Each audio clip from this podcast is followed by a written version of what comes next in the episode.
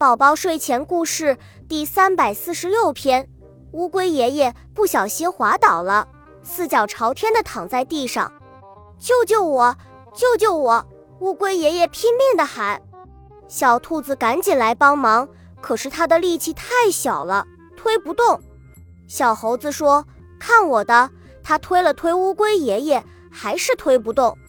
小狗说：“我试试。”它使劲的推了推。乌龟爷爷太重了，推不动啊！小猴说：“我们一起推，说不定就能推动呢。”小兔子、小猴子、小狗一起使劲推，乌龟爷爷终于翻过身来了。他高兴地说：“谢谢你们。”